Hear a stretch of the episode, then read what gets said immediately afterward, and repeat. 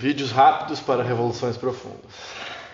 É, por sugestão do André Bouchardet, hoje vamos falar sobre o ego e o tão famigerado, é, talvez, misconcept, né? a falta de entendimento do que seja o próprio.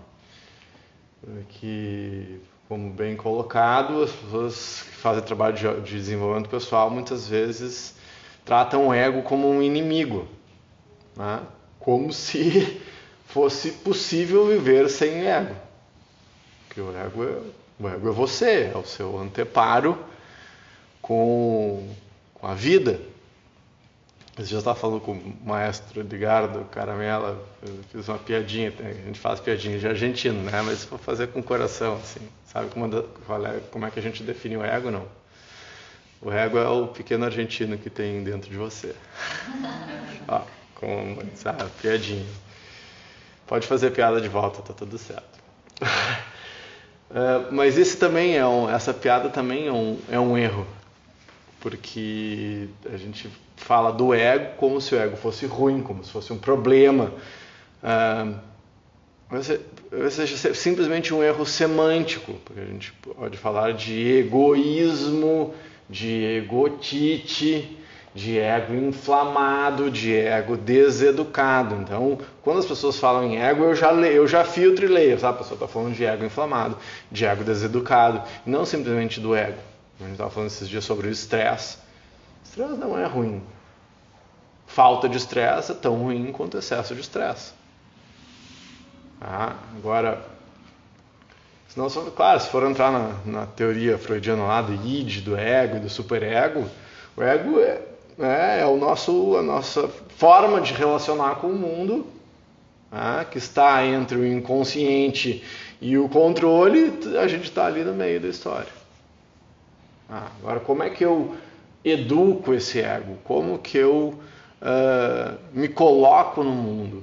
Isso, na mais das vezes, eu estava estudando o nosso, fechando o nosso grupo, o nosso curso de, sobre a ciência da gratidão no final de semana. E, e um dos grandes fiéis, talvez o grande fiel da balança, seja a escolha. Por uma vida extraordinária, por uma vida feliz, por uma vida leve, é escolher e trabalhar. Ah, duas coisas. Que quer o que você quer, tenho falado bastante, falo isso, né?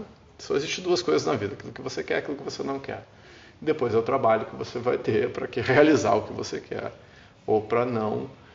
Ou muitas vezes precisa mais trabalho para dar conta daquilo que a gente não quer né?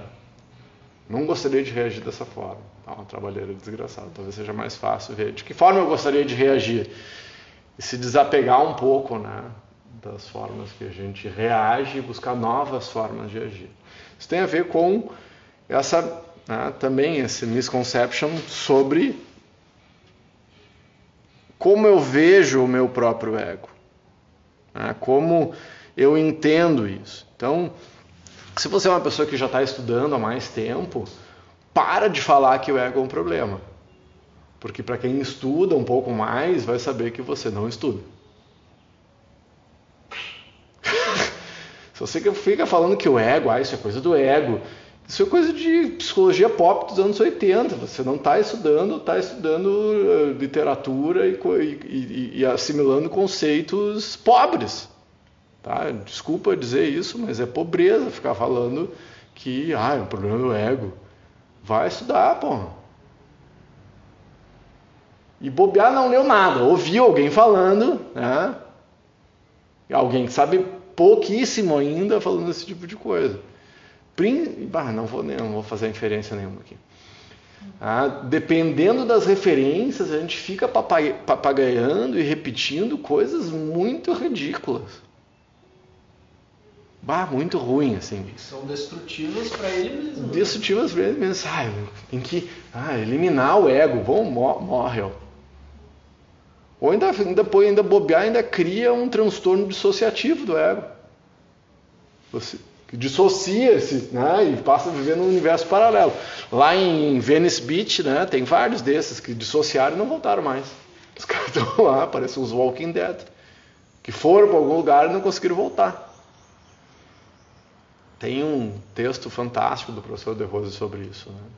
falando sobre o amestramento do ego. O ego, é, imagina que o ego é poder puro, né? envolve o seu emocional. É, imagina que é um, um puro sangue lusitano de uma tonelada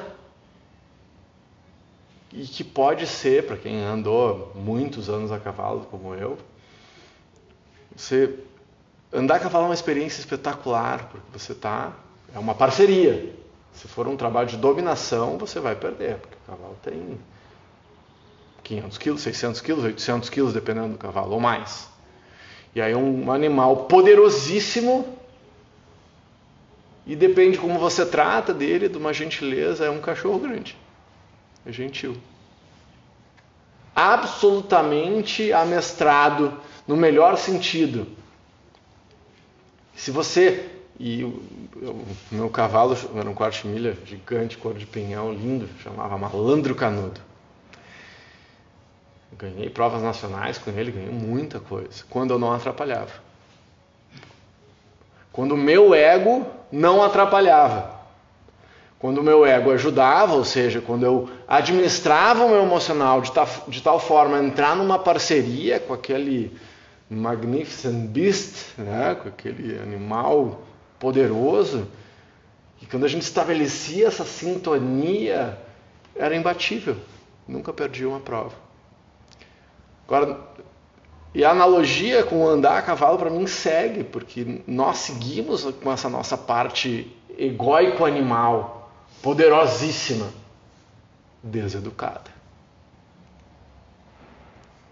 E a gente vai sendo passado por cima, a gente tem mania de dizer as pessoas me tiram do sério, ninguém te tira do sério. Isso é pobreza de espírito, desculpa também dizer isso. A única coisa, sabe, eu lembro do Roberto Jefferson, né? Pessoas que nos despertam os instintos mais primitivos. As pessoas têm, essa, as pessoas têm sim a capacidade de nos despertar, mas porque a gente permite. A permissão é dada por nós. A escolha já foi feita de maneira inconsciente e foi você que fez. A permissão para que as pessoas entrem na sua vida, para que elas saiam, para que elas te irritem, para que, elas te, para que elas te despertem felicidade, ela é dada por você. A chave, a questão é assim: quando você permite deseducadamente que alguém te tire do sério, porque isso é falta de educação própria. Meu ego deseducado me permite, é, pensa lá, nós estamos aí educando a Rominha, não podemos sair do sério por causa dela, porque a gente está no mesmo nível de conhecimento e de cognição do que o bichinho, que tem seis meses, que nos tira do sério. Mas também é capaz de nos gerar um amor desgraçado. Então, por que, que eu. Será que eu, será que eu não consigo filtrar isso? Será que eu não consigo ter mais compaixão? E aí a gente fala de compaixão consigo mesmo. Porque se eu sou intolerante comigo, o outro vai me despertar isso. Eu vou estar sempre bravo, sempre irritado. Então, sempre que eu sou deseducado, que eu não tenho essa autoeducação, eu entrego as chaves do castelo para outra pessoa. Parece tipo, é tipo o filme Divertidamente, né? O desenho, que é demais, né? Aquele consolezinho é das emoções. Daí tem as emoções ali apertando um monte de botãozinho, daí tu fica com raiva, daí tu fica triste, daí tu fica com nojo. Tu... E elas estão, aquele filme é muito bom porque mostra que as emoções estão no controle. Então, agora, se eu vou ficando amadurecido, vou ficando educado, eu vou educando o meu ego para acessar aquilo que eu quero, eu passo a estar no comando, com as rédeas, e direcionar esse poder espetacular que a gente tem da forma que eu quiser. Barbada? Não, né? Mas se você não tem problema de que todas as pessoas no mundo mandem em você, menos você, então segue assim, está tudo certo. Quem sou eu para né, ficar julgando? Então, tudo bem. Se você está bem com isso, com ser mandado por todas as pessoas do mundo, siga assim. Senão, o que, que faz? Muda. E quem não veio na aula, perdeu.